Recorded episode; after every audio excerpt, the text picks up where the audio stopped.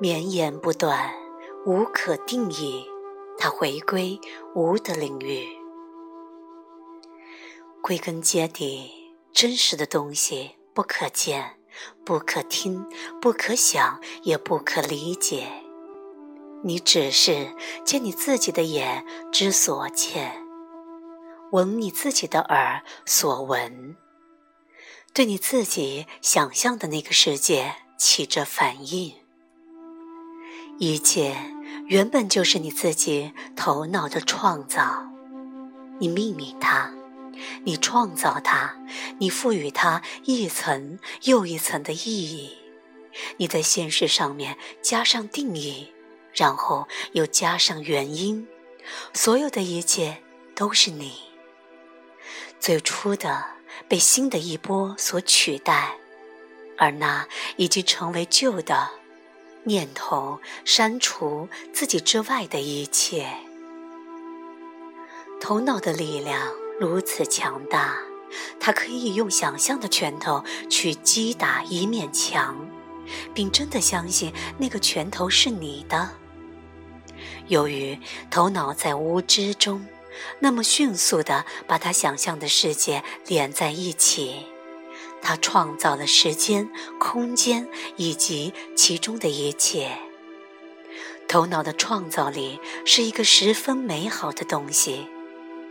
如果他不常向你恐怖分子创造了一个可怕或无情的世界，如果他创造了一个那样的世界，我建议去质疑那个噩梦。头脑。从何处开始质疑自己都没有关系。这是一棵树，真的吗？或我是，这是真的吗？头脑轻易就创造的世界，可以轻易的被粉碎。反正它只是回到它来的地方。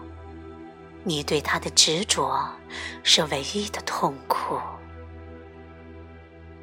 头脑无法理解无，那绝对、那万事万物的源头，那原始的非世界。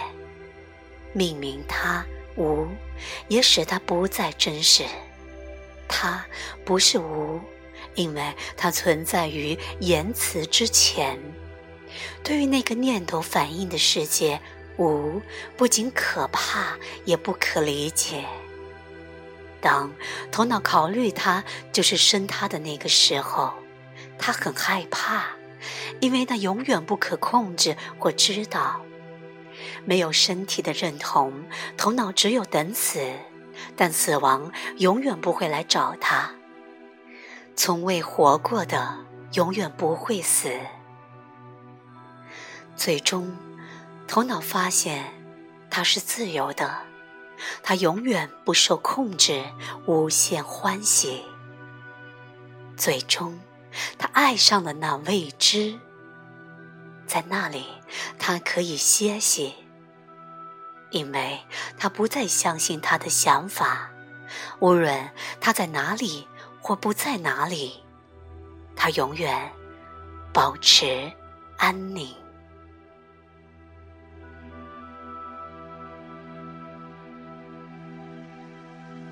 喜悦无处不在，来自拜伦·凯蒂，由文娟分享。